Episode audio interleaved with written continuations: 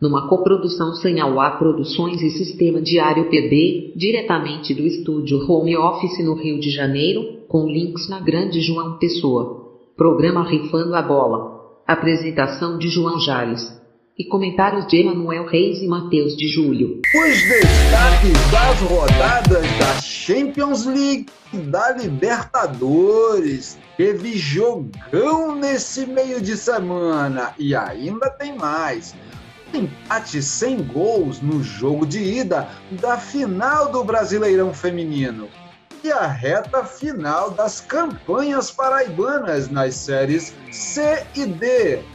No Fofoca de Gandula temos a segunda onda. Como os clubes de futebol têm lidado com os surtos de Covid no retorno dos calendários das competições a FIFA decide banir o presidente da Federação Haitiana de Futebol por abuso sexual. Ainda temos os resultados dos sorteios da Time Mania, os palpites para os melhores jogos da próxima rodada.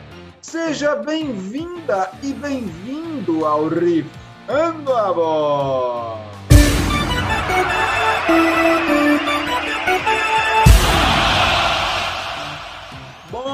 Bom dia, boa tarde, boa noite. Salve, salve, minha Paraíba linda, meu Brasil brasileiro. Aqui quem fala é João Jales e este é o Rifando a Bola, transmitido pela Rádio Diário TV, disponível também em formato de podcast. Acesse o link na bio das nossas redes sociais, na descrição da nossa página no Facebook, na bio do nosso Instagram tudo mais, arroba Rifando a Bola. Segue a gente por lá e ouça o nosso conteúdo no agregador de sua preferência. Aqui comigo eu conto com os comentários do meu, do seu, do nosso querido emissário dos palpites, o nosso querido profeta dos dreams. Ele, o meu, o seu, o nosso boy dos bets, Emanuel Reis. Bom dia, boa tarde, boa noite, Emanuel. Fala aí, João Jales, meu amigão. Fala aí, galera que acompanha o Rifando a Bola. Bom dia, boa tarde, boa noite. É uma honra estar aqui de novo, né? Hoje temos muito assunto aí para tratar.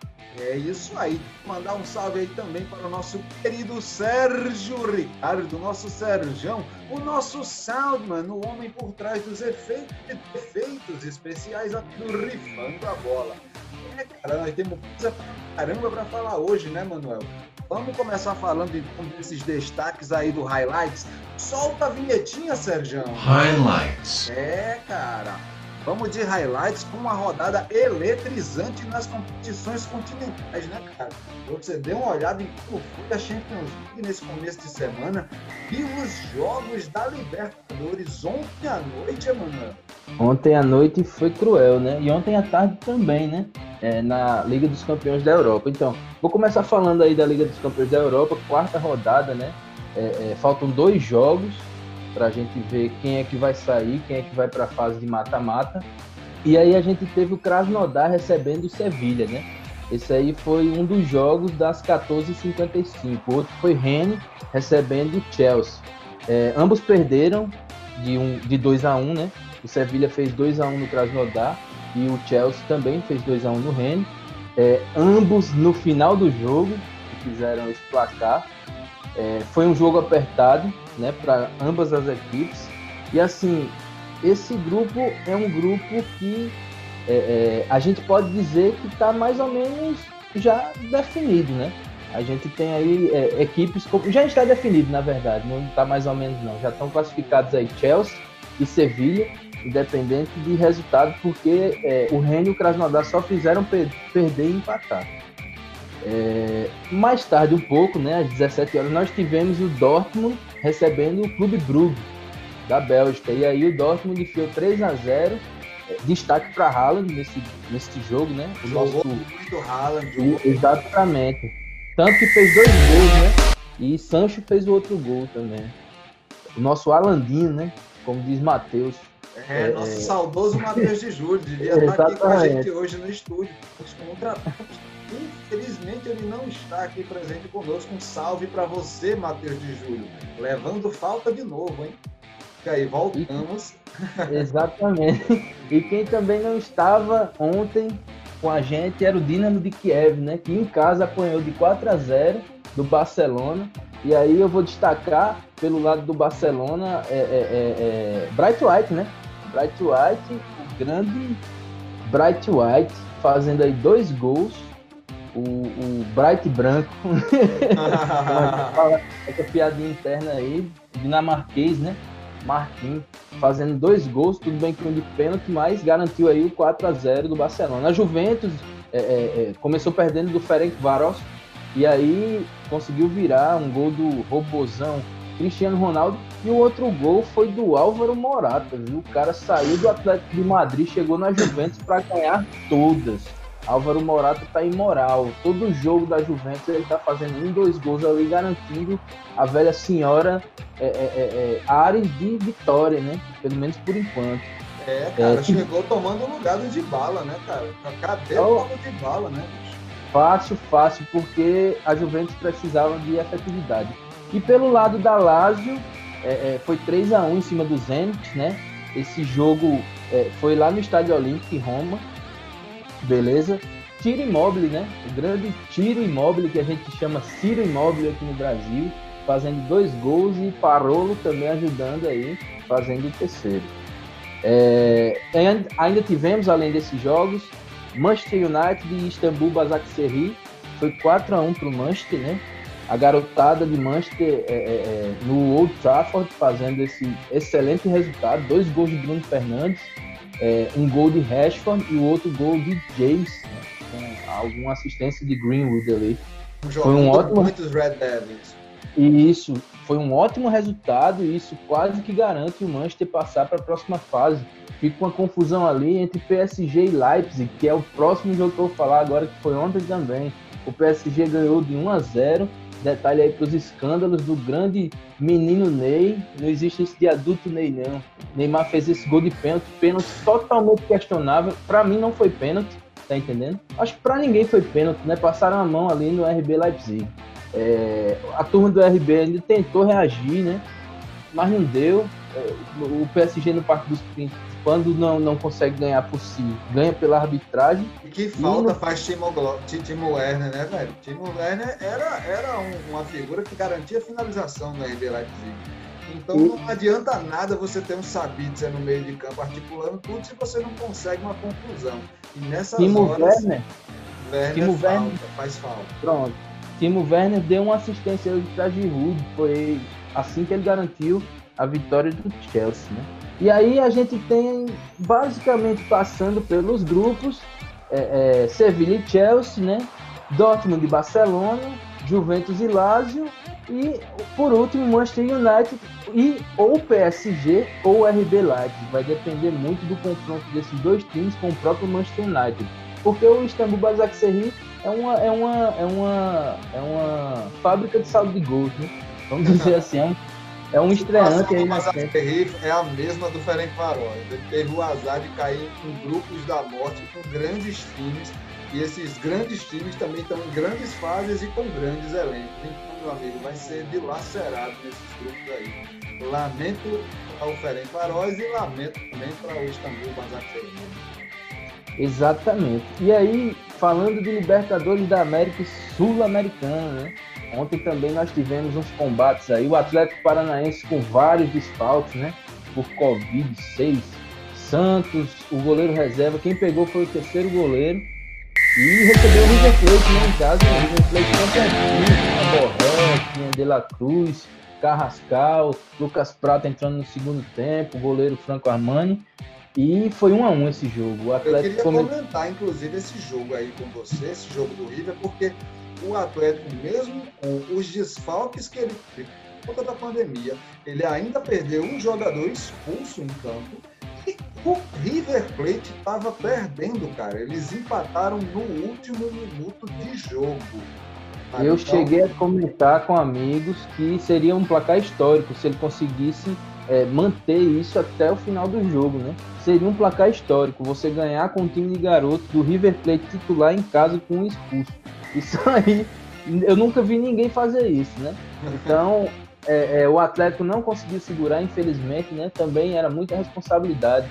E o River aproveitou e catou esse empatinho aí, garantindo é, levar essa, essa vantagem lá para a Argentina. Para o né? Monumental de Nunes, né? No jogo de volta. Exatamente. Pesadíssimo. E o Santos, cara, que foi lá no Equador e meteu, eh, saiu de lá com a vitória, né, cara? Venceu a LDU, conseguiu vencer com direito a gol de Marinho, né? Olha Marinho aí, galera. Cadê Marinho na seleção brasileira, Marinho que jogou muito bem, Marinho que jogou muito bem nesse jogo aí, tá? É, eu vi esse jogo. Marinho é um cara que é impressionante. Quando ele tira para jogar, Marinho, Marinho inventa um, um, foguete do nada, assim. Quando o pé na bola, a bola vai onde ele quer, na velocidade que ele quer, enfim. Levou a. É, levou cara, é o retorno do mini míssel aleatório aí, ó. Isso, Ativa. Isso. Levou perigo é, é, ontem ao gol do, do, da LDU, né? Duas vezes, três, e no pênalti ele fez o golzinho dele, né? Antes teve o gol de Soteldo também, o Santos ganhou lá da Liga Deportiva Universitária de Quito, lá em Quito mesmo, no Equador, por 2 a 1 na altitude de 2.850 metros, né? É, acima do, do, nível do mar. Isso foi um feito enorme, né? Porque está levando aí uma vantagem estratosférica para a Vila. Precisa só empatar. 0 a 0 1 a 1 tá tudo tranquilo. Se a, a, a LDU fizer 2 a 1 na Vila, que eu acho isso quase impossível, é, leva para os pênaltis, né? Mas, enfim, né? Vamos passar para o Racing. Não sei não, porque Ô, cara. Eu, eu gosto de surpreender. Mas eu também tenho muita confiança é. no Santos, tenho confiança também em, nos pés de Marinho. O Soteldo também está numa fase muito boa, gente. Então, eu acredito que provavelmente o Santos vai acabar despachando a LDU aí na Vila Belmiro. E Flamengo e Racing, Racing e Flamengo se enfrentaram no cilindro, no El Cilindro, lá na Argentina, em Avelaneda, né? Rolou aí um a um o jogo, com direito à, abertura do placar por conta do Racing. O Flamengo empatou com o Cabigol um minuto depois e ainda teve Fuller expulso ali nos 15 minutos finais de jogo. O Flamengo teve que se fechar ali, saiu improvisando um monte de coisa, botou o William Arão na lateral direita, para você ter uma ideia de como foi ali o, o, o a gambiarra né, que, que Rogério sempre teve que fazer por conta da expulsão de Fuller. Não contente com isso, o juiz que, que estava apitando o Racing Flamengo também acabou expulsando gente no banco do Flamengo. Você sabe disso, Manuel? Sim, eu assisti esse jogo também. Foi o jogo em seguida do jogo do Santos. E aí foi de 9 e meia.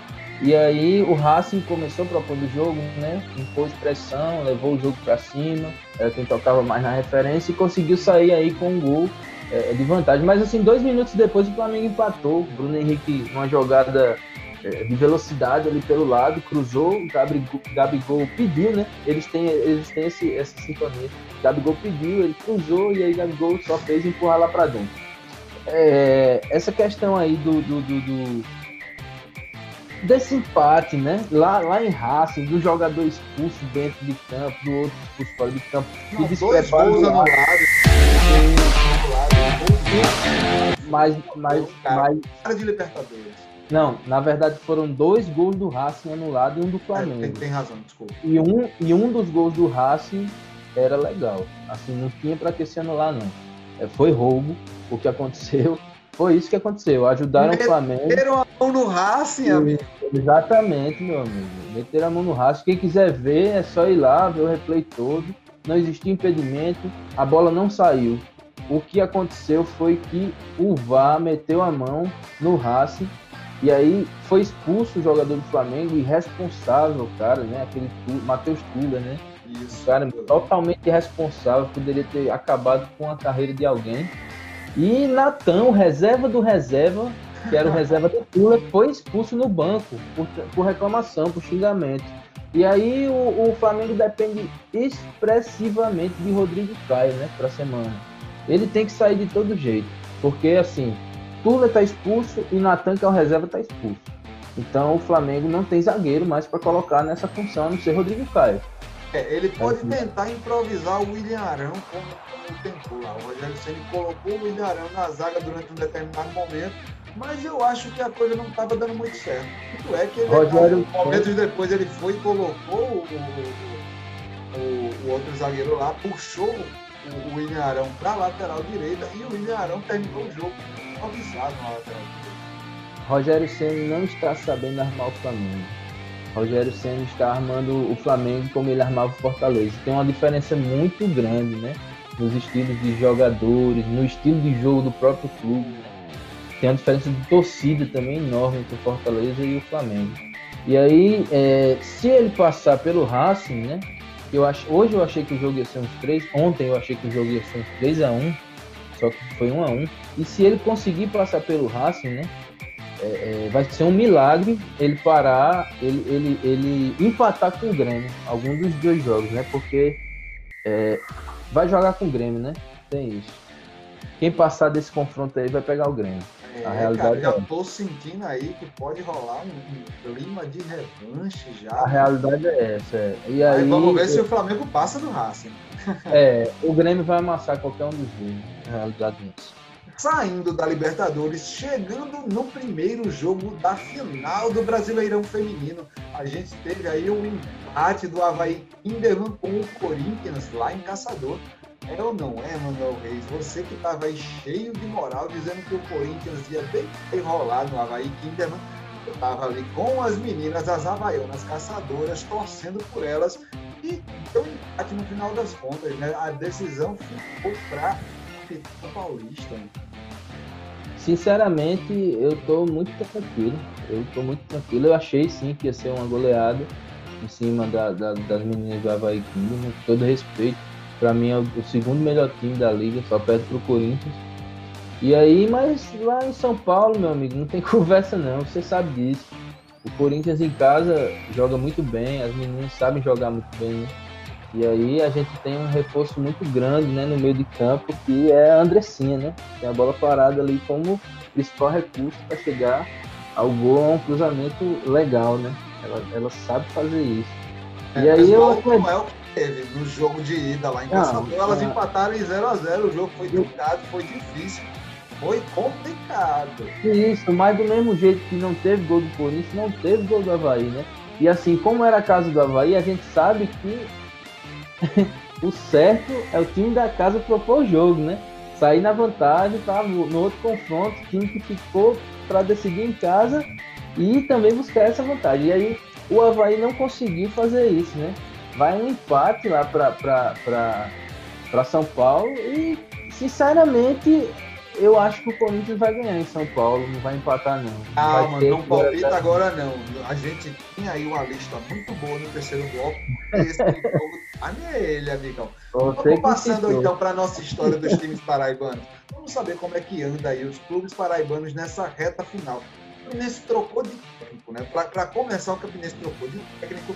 É, perdeu é, é, bem junto com o 13, né? Na rodada, o Campinense e o 13 perderam seus jogos o é, Atlético de Cajazeiras ganhou e o Belo empatou o jogo né? Você tem para comentar sobre essa rodada aí, dessa reta final das séries C e D dos nossos clubes paraibanos, Emanuel? Começando pela série C, né?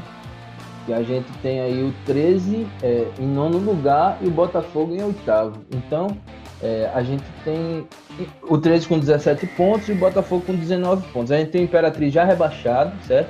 Só vai ter uma, uma, uma vaga aí para saber quem vai ser rebaixado para a Série D. Eu não acredito mais que o Botafogo é, é, alcance o mata-mata. Sinceramente, eu não acredito que o Botafogo alcance o mata-mata. E eu também não acredito que o 13 é, é, vá superar o Botafogo, né? Então a gente tem um Botafogo indo jogar com o Paysandu é, dia 27, lá em Belém, tá certo? E esse empate com o Remo foi uma coisa, não foi uma coisa boa, mas foi uma coisa aceitável, razoável, sabe? É, entre perder e empatar né, com um time que está no mata-mata, e assim, se manter no meio de tabela ali, para ficar na Série C, flutuando, como diz hoje, é uma coisa, é um bom negócio para o Botafogo. É, no momento, o Botafogo está passando por uma mudança de diretoria, né? A diretoria chegou agora, é, é, é Marcos Aurélio chegou agora, alguns jogadores estão se se colocando de volta no elenco, né? Se, sendo colocados, inclusive o técnico Evaristo é um cara que está voltando também do Botafogo. É, eu acredito que o Botafogo vai mostrar sim uma mudança dentro de campo e agora a gente já vem com uma sequência de quatro jogos sem perder, né? Na Série C. Já o 13, ele vem aí de uma derrota, na é verdade, para Jacuipense, 3 a 2 para Jacuipense em casa. Bem que você falou, né? Bem que você falou no episódio anterior que outra coisa ia ser jogar lá em Jacuí. E foi Exatamente, exatamente. E aí o 13, é, eu acredito muito que o 13 vai ser rebaixado, tá certo? É, não sinto nada por isso. Tem gente que diz, ah, eu torço pelos paraibanos. Não, eu torço pelo Botafogo da Paraíba. E assim, é, vamos falar agora da Série D, né? Já falei, já defini a situação do Botafogo do 13. Vamos falar da Série D agora. Então o Campinense fechou essa rodada aí perdendo, né? Os dois de Campina Grande, né? E aí, Os dois times de Campina perdendo. Acho que tem que ser revista aí alguma coisa por Campina. Não, tô brincando. Mas é sério. É, o Campinense não, não, é a primeira derrota do Campinense, né? Não está sendo mais mistério perder, vamos dizer assim. O Campinense está sendo um time que está sendo cobrado, inclusive, pela mudança, né? De, de, de, de, pela mudança interna mesmo, alguns desfalques, algum... se eu não me engano, o Fábio Júnior ficou um jogo, foi dois lesionados, foi alguma coisa do tipo, passou mal, ou foi Fábio Júnior, foi outro destaque do, do Campinense. E aí, e aí tá acontecendo isso também com o time. Só que é, é, é, o Campinense tem que começar a ganhar, bicho. Na, na realidade é isso, não tem muito Só tem falar, dois não. jogos, amigo. Só tem dois jogos, é partir por tudo ou nada. Tem que ganhar esses e, dois jogos pra tentar continuar. Exato. Só ficar na Série D, é isso. O Campinense não tem esperança. Ele tem que começar a ganhar, bicho. É, é, o Campinense não pode ficar nisso, não. Se, tá, tá eminente pra, tá eminente esse rebaixamento pra série. Pra nenhuma série, né? Na verdade. É, eminente. Fora, né? Ficar fora do, do segundo Sim. semestre do calendário tá se construindo. Tá se construindo e não é uma coisa muito legal, não, viu? É, o Atlético de Cajazeiras venceu em Cajazeiras e Salgueiro, né?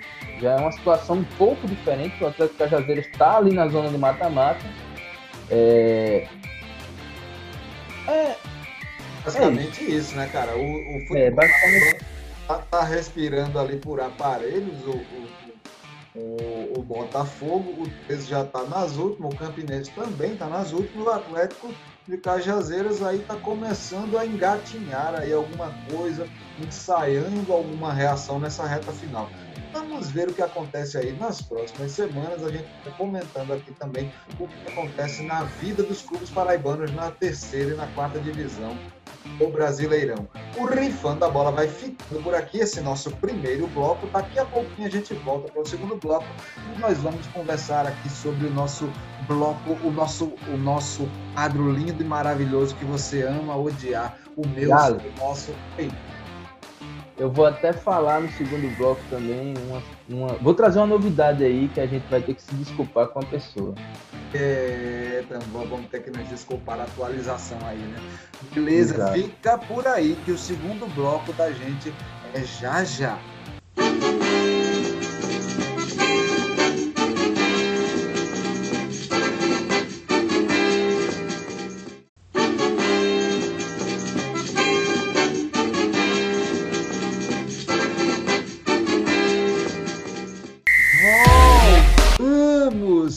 Para o segundo bloco do programa Rifando a Bola, transmitido pela Rádio Diário PB.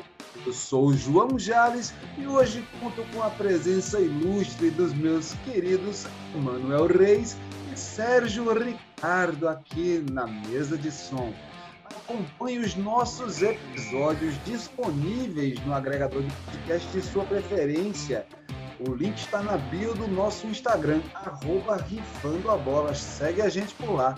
Também dá uma olhadinha na nossa campanha de financiamento coletivo lá no Apoia-se. Acesse apoia.se barra Rifando a Bola. Dá uma olhadinha lá nas nossas recompensas e contribua aí com, com o financiamento da mídia livre, galera.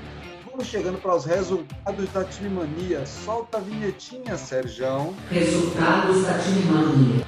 É, vamos lá. Concurso número 1565, realizado na última quinta-feira, 19 de novembro de 2020. As dezenas sorteadas foram 06, 09, 31, 32, 48, 57, 72. E o time do coração sorteado foi o América do Rio de Janeiro. Concurso número 1566, realizado no último sábado, 21 de novembro de 2020. As dezenas sorteadas foram 02, 21, 28, 42, 68, 69 e 74. E o time do coração sorteado foi a Ponte Preta. Concurso número 1567, realizado na última terça-feira, ontem, 24 de novembro de 2020. As dezenas sorteadas foram 29, 32, 34, 36, 47, 67 e 79. E o time do coração sorteado foi a Inter de Limeira de São Paulo. Atualmente, o valor do prêmio está acumulado em cerca de um milhão e meio de reais. É, cara, uma grana boa, é ou não é, Manuel? Muito boa, né? Principalmente nessa hora. Ô, meu filho, se é. Vamos chegando para aquele quadro que você adora. Você, meu querido ouvinte, minha querida ouvinte que estava esperando, chegou o momento do meu, do seu, do nosso fofoca de gandula. Só que vinhetinha, Sérgio. Fofoca de gandula. É, agora no nosso momento de fofoca de gandula, você sabe, a gente sempre traz uma resenha aqui de fora do campo, apimenta a nossa conversa e vamos hoje falar o seguinte: segunda onda. O calendário do futebol segue, as equipes começam a sentir os efeitos da pandemia chegando novamente surtos, desfalques e adiamentos. Esta é a rotina de situações pela passando todo o mundo da bola. Assim, vários clubes e competições sentem os efeitos da pandemia, né, gente? No Brasil, a gente tem aí as equipes mais humildes aos gigantes do futebol nacional sofrendo com desfalques nos seus plantéis, isolamento de atletas, funcionários e treinamentos adiados ou cancelados. O debate é: está na hora de voltar para a bola rolando? O 2020 era para ter sido considerado um ano perdido para o esporte. Emanuel Reis, o que é que você acha, meu querido? Então, né? É, muito se discutiu aqui no programa essa coisa de voltar, se era espaço de voltar tal. No começo mesmo do programa, né, desse ano, a gente discutiu muito essa, esse tipo de coisa. E a gente chegou a um denominador comum, né? Todo mundo no programa, até os que mais acreditavam nessa coisa de, do incentivo ao, ao pão e circo, esse tipo de política, tá entendendo? Do entretenimento, né? Falando assim, trocando por miúdos, do entretenimento. É, eu acho que, que não era para ter a volta do futebol, enfim, mas teve a volta do futebol, né? Já é uma realidade. Então a gente tem que lidar com o fato. Esse fato ocorreu e a gente tem agora, nessa semana, uma situação gritante, inclusive numa grande equipe do Brasil, né? O famoso Palmeiras. O Palmeiras está com, é, o Palmeiras está com cerca de 23 pessoas, né, incluindo atletas. É, é, é quando eu falo pessoas, eu não incluo é, é, Felipe Melo, eu tô brincando. Mas é incluindo atletas e, e, e, comissão técnica, né? Tá com 23 casos de Covid e aí tá com muitos desfalques, né? É, é, o, o, Palmeiras utilizou um, um, tal de Vega, um atacante que não utilizava nem para o banco de reserva um dia desses, numa partida que teve aí é, é, pela Copa do Brasil contra o Ceará, quem até empatou, né? Passou porque tinha feito um bom saldo em casa. Mas assim, utilizou um, um jogador que nem vai pra, direito para treinamento, é, é, não, não, nem figura em, ban em, banco de reserva, não é nem relacionado. Partidas é, O, o único Vega de, que eu me lembrava era o Vega do Street Fighter. Ah, Falou Vega desse ali... cara agora, eu, eu fiquei me perguntando, cara, de onde veio esse cara? Eu não lembro desse nome no plano do Palmeiras. Pra você ter uma ideia, o, o, o Imperatriz, você também falou muito do Imperatriz, né, cara? As divisões menores, a gente fazendo esse, esse paralelo, né? Se um gigante como o Palmeiras teve essa situação, o Imperatriz, que você já falou várias vezes aí, a situação do Imperatriz, o Imperatriz rebaixou, né? A situação do, do Imperatriz é difícil. É, eu, eu fico até meio assim de falar. Imperatriz é um dos. Eu acho que é a pior campanha de toda a Série C. Se eu não estiver enganado, é um time que acumulou apenas um empate durante toda a competição, o resto foi tudo derrota. É, é, é o Imperatriz é um caso a ser esquecido, né? É um time a ser deixado para lá, inclusive pelos próprios jogadores do clube, né? É um ano para ser esquecido. Parece, nem parece o Imperatriz que estreou é, é, disputando Copa do Nordeste, que estava disputando o Campeonato Maranhense é, é antes desse, desse, desse, desse momento pandêmico, né? É, era um, era um time completamente diferente. O, o, o Imperatriz, depois que passou pela, pela, pela contaminação coletiva do, do, do seu elenco, o time mudou completamente, vários jogadores é, deixaram o clube, outros, é, enfim, perderam o ritmo, enfim, a coisa desandou de uma maneira no Imperatriz a gente a, até agora está tentando entender como foi que aconteceu. Né? O Palmeiras tem um Vega da vida que de vez em quando aparece, sai do bolso a Crefisa e consegue jogar uma partida de Copa do Brasil como o, o reserva do reserva do reserva do reserva Deus como é que fica essa situação. Porque, cara, é muito complicado você imaginar esses times mais humildes do futebol brasileiro e o impacto que a pandemia teve nesses clubes. Os financeiros. A gente já discutiu tanta coisa sobre financiamento desses clubes médios e pequenos aqui, né? Teve inclusive um episódio que a gente tratava é, é, é, de, de, vestimenta, né? A gente estava falando de, de, de, dos uniformes, bonés, camisetas, bermudas, agasalhos é, e, muita gente chegava e criticava né, os, os, os, times menores, os times de médio e pequeno porte que estão aí fazendo seus próprios uniformes é, é, como uma, uma, alternativa de financiamento. Né? Eles tinham abandonado essas grandes empresas de, de, de material esportivo e estavam confeccionando eles mesmos seus uniformes. Muitas dificuldades, é, tantas situações é, desgostosas pelas quais esses times passaram ao longo de 2020. É, é, cara, qual é a saída? O que a gente pensa? O que esperar de 2021? É, é, será que esses times conseguem se recuperar na próxima temporada? Ou será que vão passar anos e anos aí, três, quatro anos, é, é, nessa dificuldade, nesse sofrimento na, na expectativa de, de, que possam retornar a apresentar o futebol que estavam apresentando antes da pandemia. Será que realmente esse impacto foi tão massivo assim, Emanuel? Foi sim. E assim, a saída para o clube grande, né, como todo mundo sabe, é investir na base, né? O Grêmio está fazendo isso.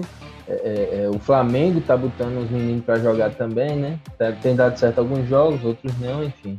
Mas a saída para o time pequeno eu não sei qual é não. Eu acredito que vai ter que se criar aí uma solução, né? Para lidar com a Imperatriz, para lidar com os times que estão numa situação assim alarmante, né? Não é só o Imperatriz que está numa situação é, é, é, preocupante.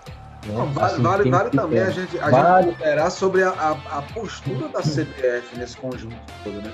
Porque a CBF, em momento algum, a gente sente uma firmeza, uma posição de, de, de chegar e, e matar no peito e resolver o problema. A CBF ela sempre se eximiu do problema. Ela nunca, ela, ela nunca se propôs, é, é ela nunca foi propositiva no sentido de pegar para esses clubes mais humildes e, e dizer, não, calma galera, nós, nós vamos tentar contornar essa situação, nós estamos aqui, nós somos a Confederação Brasileira de Futebol e nós estamos aqui para preservar o esporte mais praticado no país. Estão nem aí, cara. Os caras estão é, é, é, é pouco importando aí o, o, as questões. Os caras estavam muito mais em como é que iam fazer o retorno do, do, do, do Brasileirão, da, da Série A, da Série B, estava nem aí com esses times menores da terceira, da quarta divisão. Como diz o meu amigo, meu, meu, meu querido amigo é, é, Gil, né, do, do, do Baião de Dois Podcast, Deus não anda na Série C, amigo. Deus não anda na Série C. Então, se, se Deus não anda na Série C, se, se ele não olha para essas divisões menores, por que, é que a CBF iria perder tempo olhando para a gente? Né? É uma reflexão que fica, né? É, é uma pra gente não, né? Que você torce para um time que é de série D. É... eu, eu já Como tive, é na, já tive na série C. Como é que fica pro Botafogo 13? Também, viu? Essa não. E aí, é, é isso. É, a gente não tem ainda uma, uma solução para esses pequenos times, sim. Eu acredito que tem que cobrar sim a federação, tanto a brasileira como a, a, a mais bairrista, né? a dos estados, como a, a paraibana, né? Pense no exemplo de federação para não dizer o contrário. Cobrar? Mas você é, uma postura ah, é. A Federação Paraibana ela, ela, fez exatamente aquilo que não era para ter sido feito. Eu, eu chego a dizer, inclusive, que a Federação Paraibana ela conseguiu agir de uma maneira pior que a CBF. Teve festinha, né?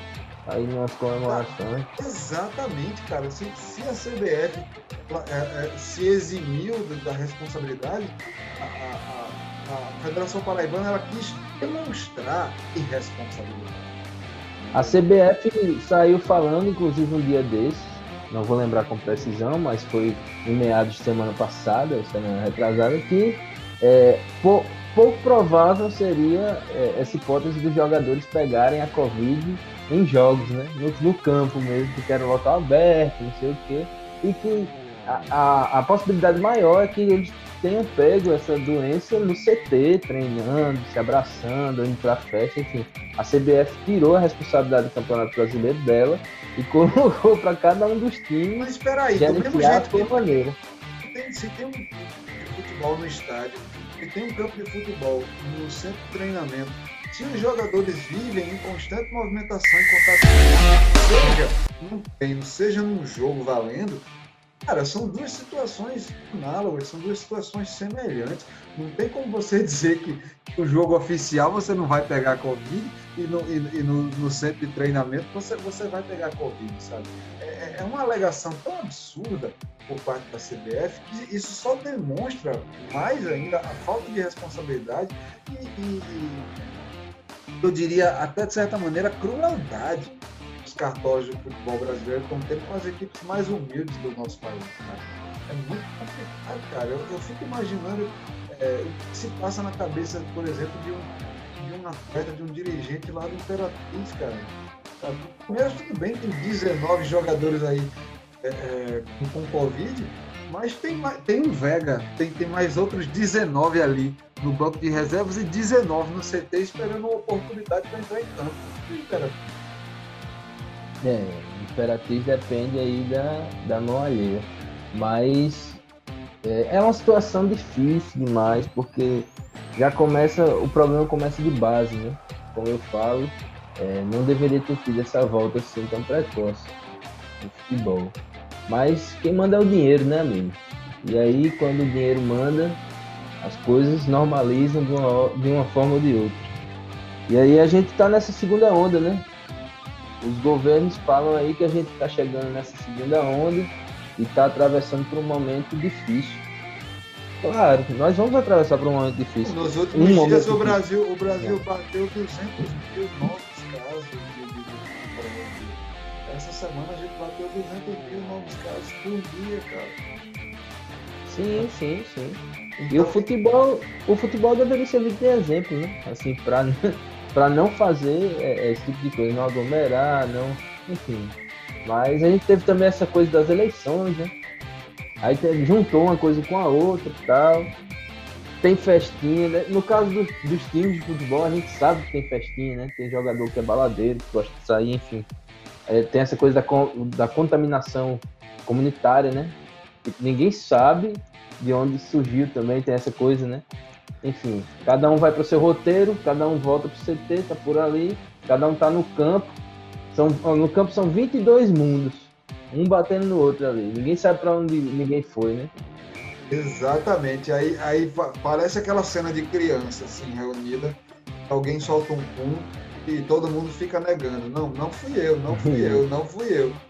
Mas, agora, agora, olha, se, se, teve esse retorno aqui no Brasil, eu acho que a CBF deveria fiscalizar jogador por jogador. Assim, sinceramente, era o que deveria ser feito. Tipo assim, fiscalizar assim, jogador por jogador. A gente não. tem, a gente tem é, é teste de Covid é, que está perdendo a validade guardada nos galpões do. Tá, tá entendendo? É, sabe?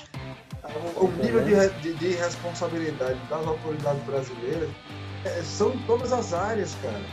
É, é o velho bolso. Caso, é um complexo caso, é uma, é uma falta de respeito com, um cidadão, com um atleta, com um trabalhador, seja como for. Sabe? Todo mundo sendo desrespeitado sistematicamente aí desde que começou essa história da pandemia. O que, o que nos resta hoje é, é tentar encontrar maneiras de, de é, diminuir essa, esse, esse estrago né, que tem sido feito. E olha, eu não, não vou ser otimista não. Eu acho que nós não vamos ficar aí o primeiro semestre de 2021 na, nas arquibancadas dos estádios não, nas arenas não. Permanecerão fechadas aí, eu diria, pelo menos mais alguns meses, viu? Com certeza, com certeza. O, é, é, ontem teve o, o, jogo do Krasnodar e a torcida já tá indo, né?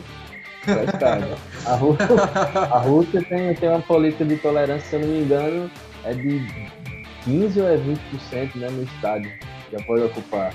Ah, aí, a prefeitura do Rio de Janeiro queria reabrir o Maracanã com o é, é a lógica é. da Rússia a, a lógica do, do, prefeito Marcelo Crivella aqui no Rio de Janeiro, ela segue o raciocínio dos russos.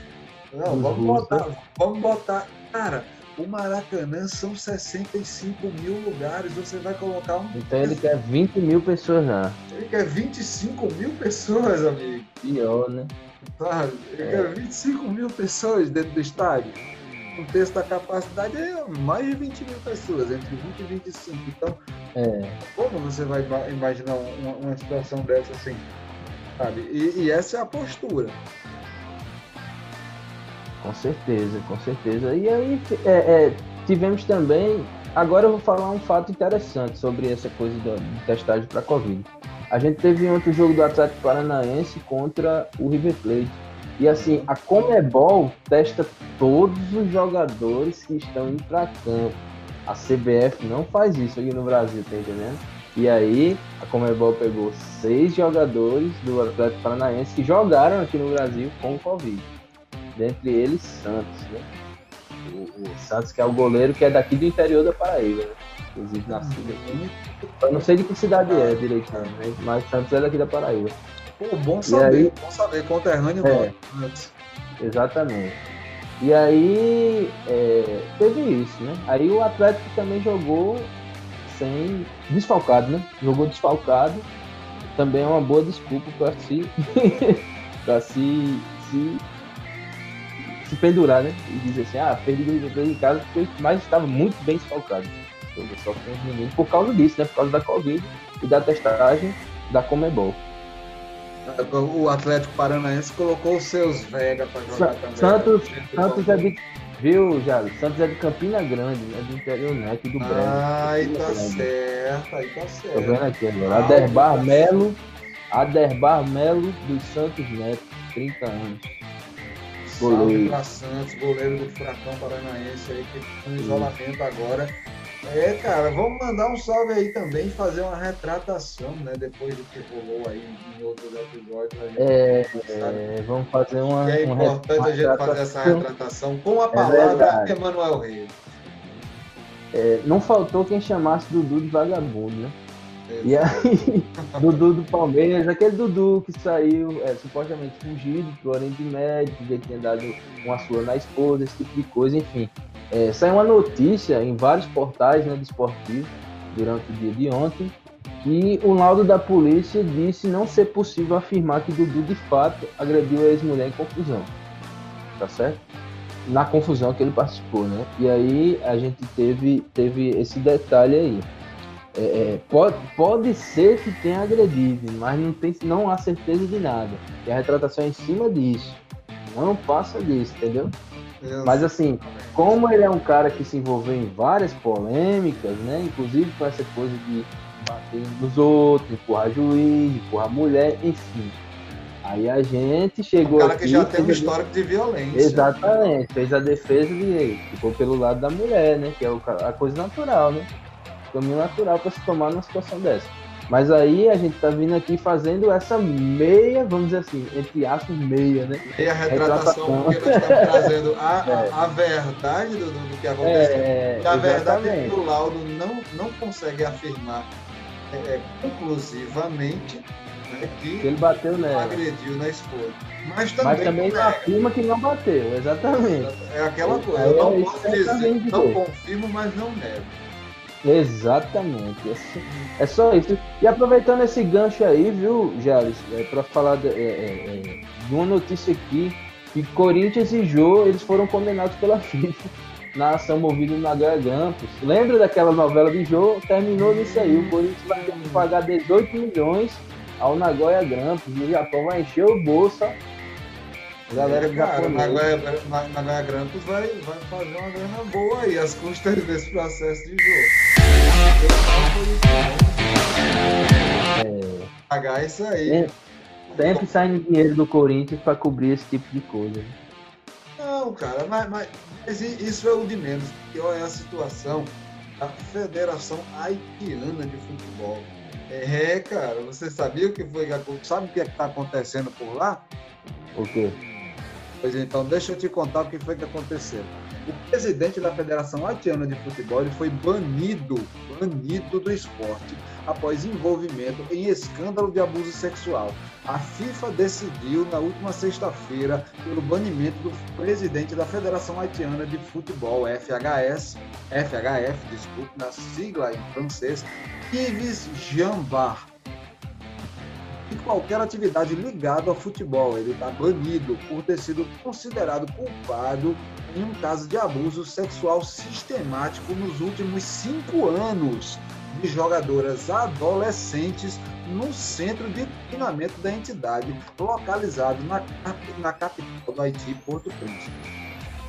O Comitê de Ética da FIFA considerou Yves Jambard, de 73 anos, culpado de abre aspas, abusado da sua posição, assediado sexualmente e abusado de várias jogadoras, incluindo menores.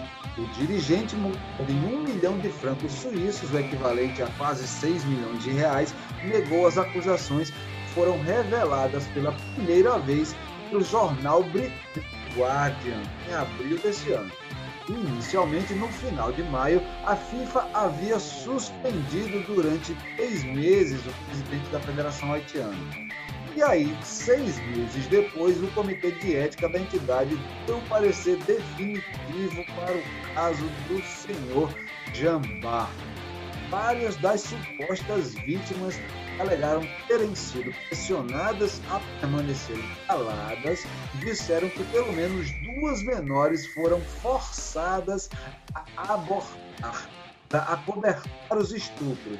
A polícia haitiana iniciou uma investigação sobre as acusações reveladas pela primeira vez em abril. O juiz chamou vários funcionários da federação para interrogatório. O dirigente comandou a Federação de Futebol do país ao longo de duas décadas.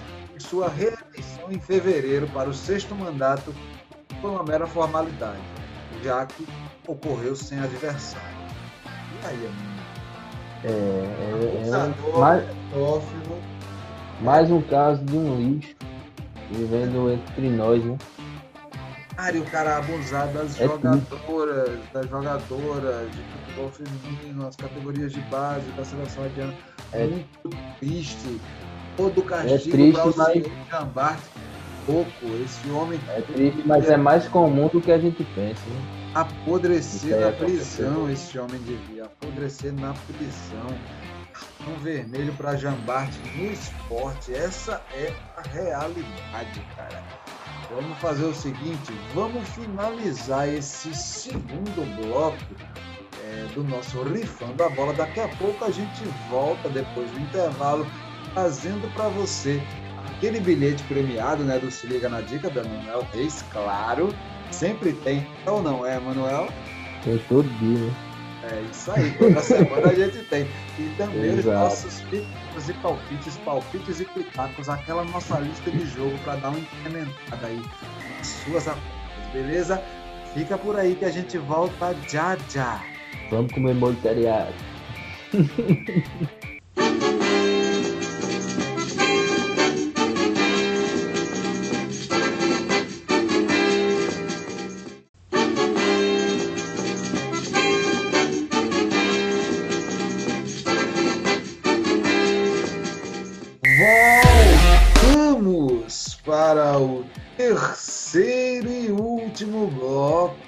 do nosso programa Rifando a Bola.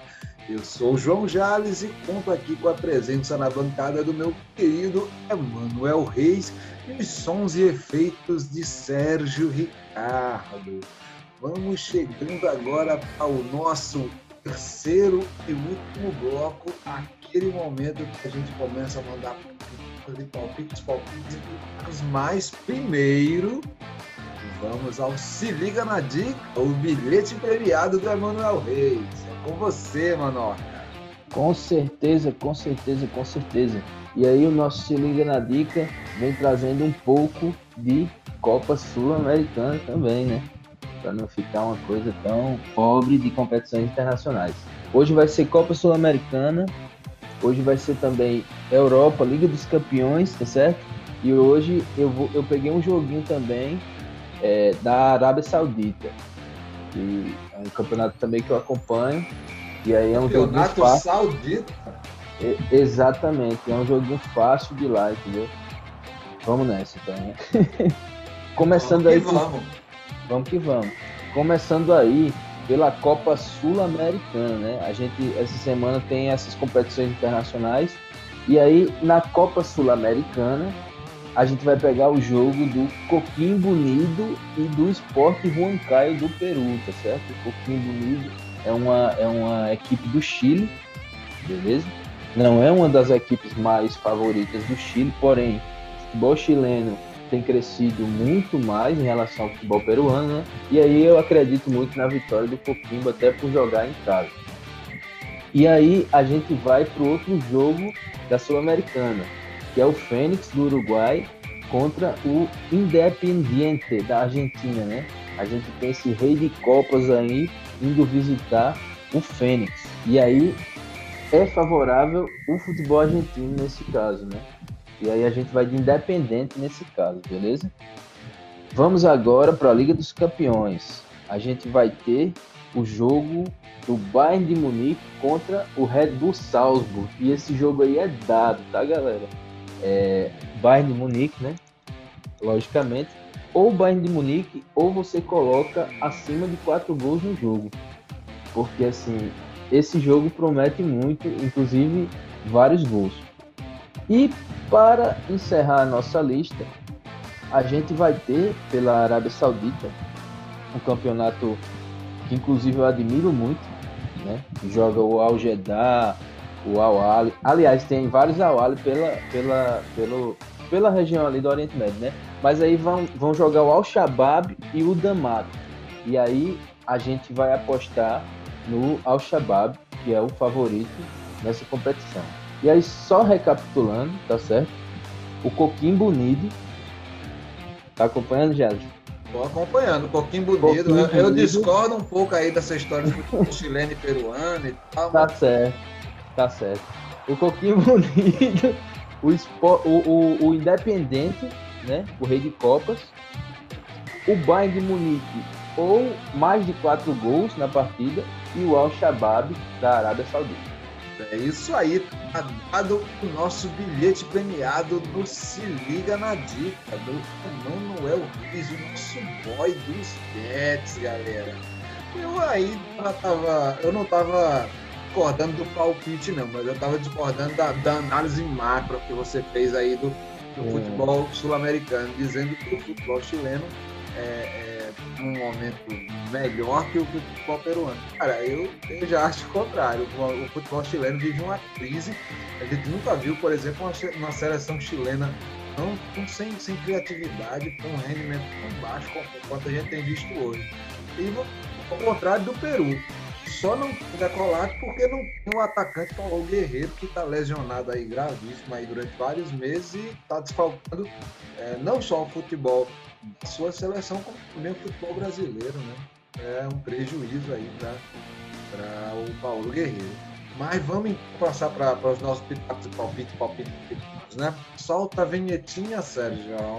Palpites e pitacos. E os nossos palpites e pitacos vão chegando é, com uma lista bem é, diversa, né? A gente misturou também, do jeito que a gente fez semana passada, a gente também fez essa semana, a gente tem um monte de coisa. Champions League, tem Libertadores, Sul-Americana, Brasileirão, Série A Italiana e o Brasileirão Feminino. Vamos que vamos? Vamos que vamos, meu Brasil. Vamos começar por Inter de Milão e Real Madrid pela Champions League, meu amigo. O que é que você acha, Manuel Reis? Jogo complicado, né? Jogo complicado. Eu acredito muito na força da Inter Milão, até por conter um jogador que eu admiro muito, que é o Romelu Lukaku. E, assim, a, apesar também de conter o Lautaro, né? D'Ambrosio, Galhardini, é, enfim, Radanovic no gol. Mas a gente tem também o Real Madrid que vem com a força de Vinícius Júnior, Luca Modric, né? Que acertou um chute primoroso um dia desse aí na Liga dos Campeões. Inclusive ganhou o primeiro lugar até agora no prêmiozinho de gol da Liga dos Campeões, né? É, eu acredito que por jogar, vai ser no, no San Siro, né? Ah, mas não, San Siro, ele é chamado de San Siro quando o Milan é o mandante do é verdade, jogo. É verdade, quando a Internazionale joga, ele é chamado de Giuseppe Meazza. É, me desculpe, eu sempre me confundo, Giuseppe Meazza. E aí eu acho que a Internacional vai ganhar esse jogo, só que eu acho que vai ser bem apertadinho. Eu acho que vai ser coisa de 2 a 1 um, porque os, ambos os times vão fazer gols, né? Tem capacidade para ir. Olha, veja bem, é, o, o, meu palpite ele vai em cima de uma análise da conjuntura da situação do, do Real Madrid no Campeonato Espanhol. O Real Madrid ele não tem feito um bom Campeonato Espanhol.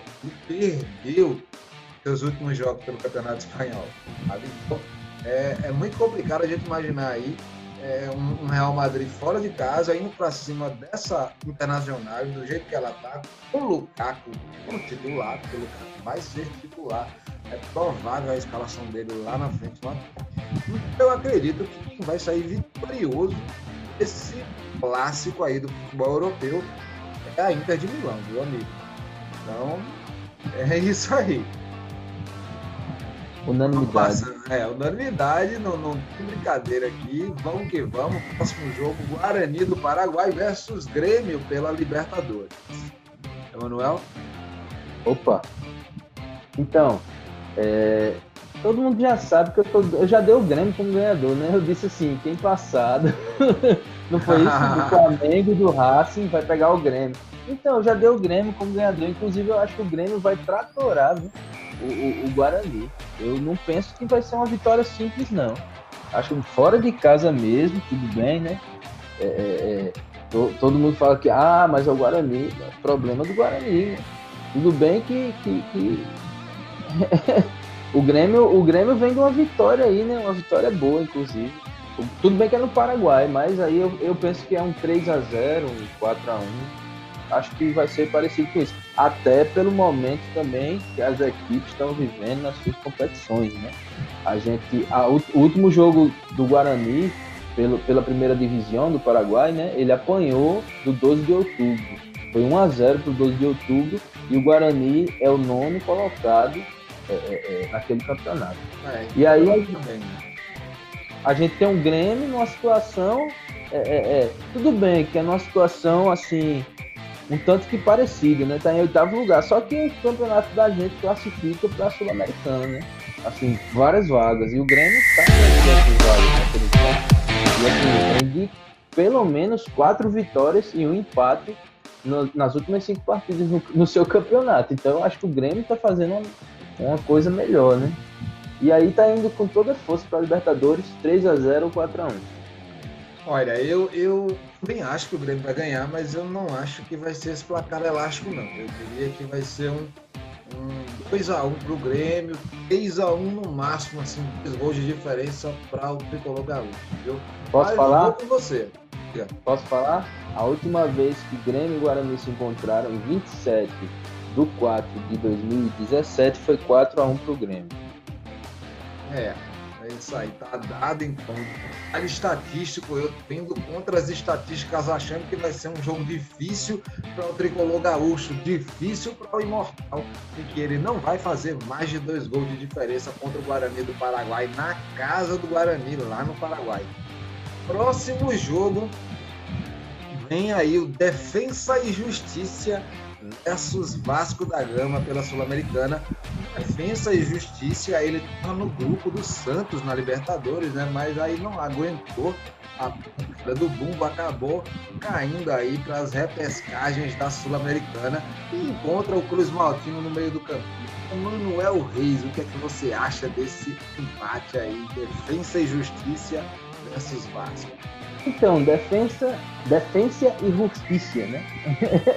esse clube aí da Argentina não é um não, foi corrigir não. Não é um clube, não é um clube porque aqui a gente tá no Brasil, né? A gente fala desse, dessa forma, defesa e justiça. E aí não é um clube assim tão aclamado, tá entendendo? E o Vasco da Gama tem aquela coisa, né? Não tem mais o, o ramonismo, mas agora tem o germancanismo, né? Todo jogo aí, germancano tá fazendo um gol ou outro. E apoiado ali pelos meios do Vasco, tudo bem que não tem muito talento de criação, mas eu acho que vai dar Vasco. Eu acho que o Vasco consegue aí dar uma modificada no Defensa e Justiça, mesmo sendo dentro da casa é, do time argentino. Eu acho que dá Vasco. Não vou nem arriscar a vitória muito, por muitos gols, por pouco. Eu só penso que dá Vasco de qualquer forma. O Franco Barranco, enfim. Né? Você falando aí da, da, da, fonética da coisa, do nome do, do time da Argentina, depende de onde você está falando, né? Se você falar lá da Europa, do espanhol europeu, aí é justiça. Mas se você estiver falando aquele espanhol sul-americano, é justiça. É com X, meu amigo. É defesa e justiça.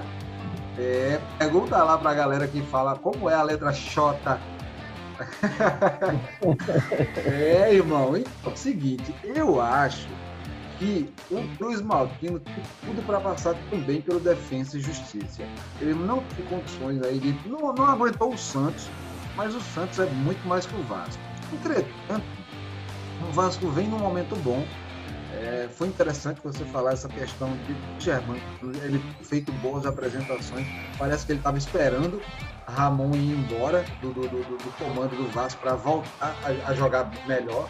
Ele começou a jogar melhor de novo. O Benítez está fazendo muita coisa boa nesse meio tempo do Vascaíno, cara. De olho no Benítez. Ele pode surpreender aí, de repente, uma cobrança de falta, uma bola parada, ele pode é, é, botar para quebrar. E os argentinos não vão passar pelo, pelo Vasco, não, amigo. Vai ser vitória vascaína em solo argentino, sim. Concordo com você. Próximo jogo a gente traz Brasileirão aquele jogo lindo e maroto, o eliminado da Sul-Americana com o eliminado da Libertadores. De um lado a gente tem o Bahia, do outro a gente tem o São Paulo.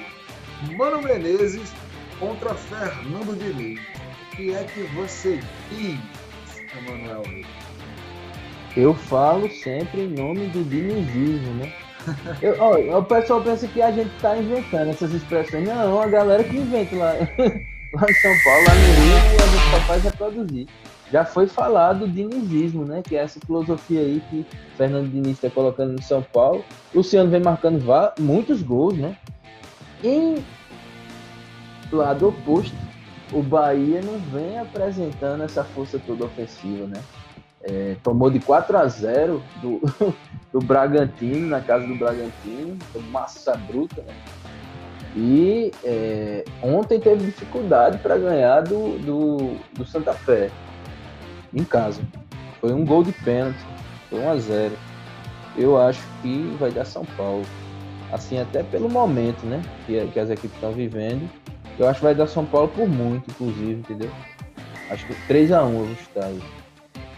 Cara, eu tô com você. Eu acho que Ciro Menezes não, não conseguiu resolver o problema do esquadrão tricolor, não. Ele ainda tá engatinhando, tá meio que se arrastando, não consegue andar de direito aí. Completamente diferente a situação de São Paulo. São Paulo engrenou, a coisa começou a andar. Fernando Diniz tá errou. Penner é um monstro, cara, no ataque tricolor. Vamos combinar que o tricolor paulista com o Brenner no ataque tá rendendo muito. O garoto tá fazendo gol pra caramba. As jogadas dele são de arrepiar, bicho. E o, o moleque tem tudo pra estourar aí. Olho nele, viu? Olho nele que pode ser que ele nem termine a temporada no futebol brasileiro, já vá pra Europa antes da virada do ano. E eu também aposto as minhas fichas no São Paulo, a vitória de São Paulo. Próximo jogo, Milan versus Fiorentina pela Série A ao seu o campeonato italiano, a primeira divisão italiana. De um lado a gente tem o time, é, é o, o Rossonero, o, o, Milan, do outro a gente tem aí a, a equipe Florença, Florentina. O que é que você acha que vai dar aí, meu irmão? É o seguinte, chapa. Não, falando sério, é, você lembra de um jogador chamado Hassan Salihamidzic, que jogou no Bayern Munique? Não. Não, né? Beleza. Mas o pessoal que nos escuta e é antenado aí no futebol, lembra. Salihamidzic me lembra... Oh, Sailmakers me lembra muito Salihamidzic, Sailmakers do Milan, né? Não sim, sei sim. se vai jogar é um, é, é um belga que joga no meio de campo e tem características ofensivas peculiares, que eu só vi nesse jogador até hoje. E é, que é aquela coisa de chegar no ataque não, não puramente para ir para o ataque, entendeu? Ele fica ali pelo meio flutuando. É uma espécie de Paulinho. Pronto, Paulinho também tem essa característica, né? Mas Paulinho já está um pouco velho e fora de referência. Rapaz, deixa eu ir buscar mais antiga ainda, mais antiga ainda. Eu vou buscar Sim. no século passado, 1994, meio campo da seleção brasileira da Copa dos Estados Unidos, Zinho. Zinho, meu amigo. Zinho, inclusive, Zinho comenta um programa, né, na TNT, se eu não me engano. É, cara, Zinho, Zinho era chamado não, de enceradeira, porque ele ficava ali rodando, flutuando pelo meio de campo e a galera não sabia exatamente qual era a posição dele, mas ele estava sempre ali, peruando, esperando a bola chegar para dar um passe açucarado para alguém. Ele era um cara que tinha visão de jogo e tinha uma movimentação muito boa naquela seleção de 1994. Então eu acho que mais ou menos é, é desse jeito que o Sally Maker tem, tem jogar aí, é, lógico, obviamente, com, com, com, com o teu, teu toque pessoal, né? Mas é, é, mais ou menos uma função muito parecida com aquilo que o Zinho fazia em 94. É, eu cometi uma gafe aí, o Zinho não trabalha nessa empresa não. Ó, trabalha em outra. É, ó, o Milan, ele vem de uma, de uma vitória, né, expressiva, inclusive Ibrahimovic marcando aí, né, sempre o nosso samurai voador, dando seus golpes, né? Lindos golpes para dentro do gol. A Fiorentina vem de uma derrota, né? A Fiorentina, se eu não me engano, perdeu do Benevento dentro de casa. Inclusive, e o Benevento causando... é nada, né, cara? Acabou de subir para a Série A. Isso. Inclusive, inclusive é, esquentou na cabeça de muitos apostadores, né? Que tinham, tinham essa vitória como certo. E aí, é, eu acredito muito no Milan. É meu time de coração na Itália, inclusive, já falei né, algumas vezes.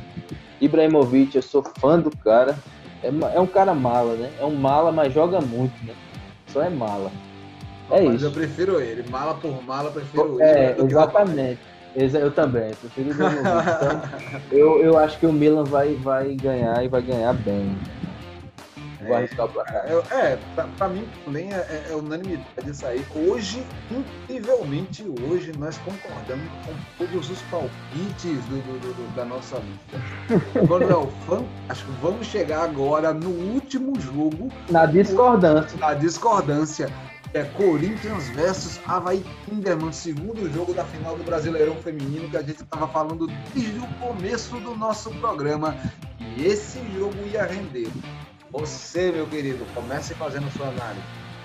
Esse cara é tão torcedor, tão torcedor que ele botou no roteiro Havaí Kinderman versus Corinthians e não Corinthians versus Havaí Kinderman. É, mas Só pelo menos eu falei certo no programa, né? Foi, foi. E aí, vamos fazer uma análise séria aqui desse confronto, né? Foi 0x0, tudo bem, estamos respeitando as Havaianas, né? Todo mundo usa, é tudo imitação. Não, então, estamos respeitando as Havaianas do Havaí Kinderman. É... Só que o Corinthians, as meninas do Corinthians, elas têm uma peculiaridade, né, Jales? Quando elas jogam em casa, você sabe o que, é que acontece, né? A vitória é certa, né? Me perdoem aí, nossos amigos havaianos, né? Mas, infelizmente, o Corinthians vai ter que ganhar dessa vez para sempre figurar ali no topo da, da coisa do futebol feminino, né? E aí a gente sempre teve um Corinthians que sempre obteve primeiros lugares e tal. O Havaí Kinderman sempre veio em seguida. São duas equipes muito fortes, né? Vale salientar isso, né? São mulheres que jogam compromissadas nos dois times, tá entendendo? São muito fortes mesmo. A gente sempre vê ali, em qualquer competição de mata-mata, é, as duas equipes sempre se enfrentando lá na frente, né? Só que, meu amigo, além de corintiano, eu sou consciente, né? Então, o 3 a 1 aí eu vou deixar barato, tá certo? Ou então 4 a 2 porque eu acredito que elas façam, os dois gols. Porque tem muita competência, o Havaí Kinderman tem muita competência ofensiva, nós sabemos, né?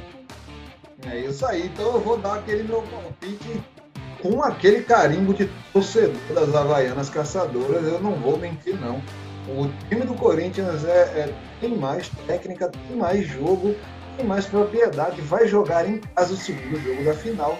No entanto, contudo, todavia, eu acredito, hashtag eu acredito, as Havaianas Caçadoras podem fazer um placar a seu favor, visto que empataram em 0 a 0 no jogo de ida lá em Caçador, né, cara? Então, eu estou botando muito fé aí no Havaí Quintana, que pode reverter essa situação, mesmo o Corinthians jogando em casa. E eu vou botar um placar apertado aí, viu, cara? 3 a 2 Havaí Kinderman. É, esse é o meu palpite, Emanuel. Satisfaz você? Tudo bem, né? Esse, esse vai ser. A gente sabia que essa seria a nossa discordância aqui na mesa, né? E gente, eu estou muito satisfeito com esse, esses palpites. Porque assim, a gente foi numa lógica bem parecida, né? Assim, pensamento. Agora, esse último palpite não tinha como não ser torcedor. Né? E aí cada um foi pro seu lado. E é isso. Vamos ver o jogo, né? Vamos ver o que, é que vai acontecer e a gente vai falar do jogo. Né? É isso aí. Se estiver interessado, aí fica de olho, né? Que, que vai ser televisionado, vai passar na TV.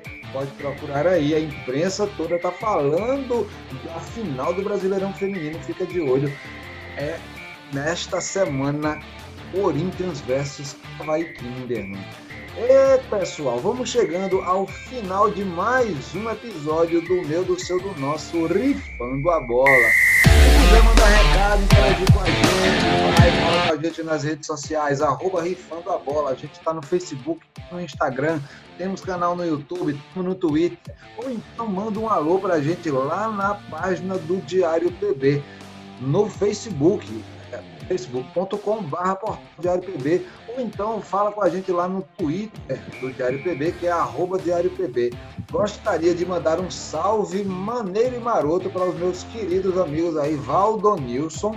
Mandar um salve para você, Valdonilson, meu brother. Minha querida amiga Flora Santos de Campina Grande, ela que é artista visual, grafiteira, estava essa semana fazendo um novo grafite na parede do nosso querido Pablito, lá de Campina Grande. Ele que é 13 anos, salve para você também, Pablito. Quero mandar um salve para Reinaldo Toscano.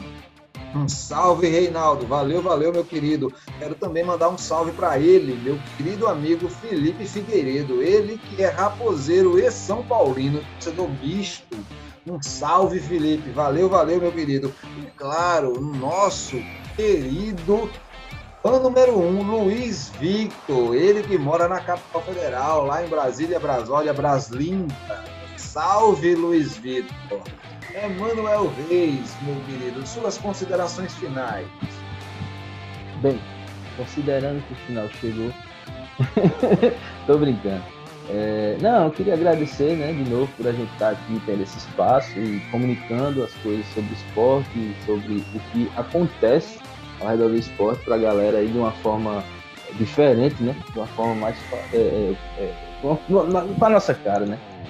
E aí, é, queria deixar um abraço para a galera toda que nos curte sempre. Né? Eu nunca fiz isso assim de um programa todo. Eu vou deixar hoje exclusivamente para a galera toda que nos curte. Aí, vamos continuar nessa, né? É um, é um namoro. Do mesmo jeito que vocês nos curtem, a gente curte vocês. E aí a gente sempre vai estar compromissado, né? É, em levar a notícia em tempo real, a notícia real. da é nossa forma. É isso aí, galerinha linda e maravilhosa. Agradeço demais a sua audiência e a sua paciência. A gente se encontra na próxima semana. Um beijo para o meu querido Matheus de Júlio e para você, Serjão, aqui do nosso lado, dando os efeitos e defeitos. Valeu, valeu. Tchau, tchau. E eu vou te falar de Bruno Carcará.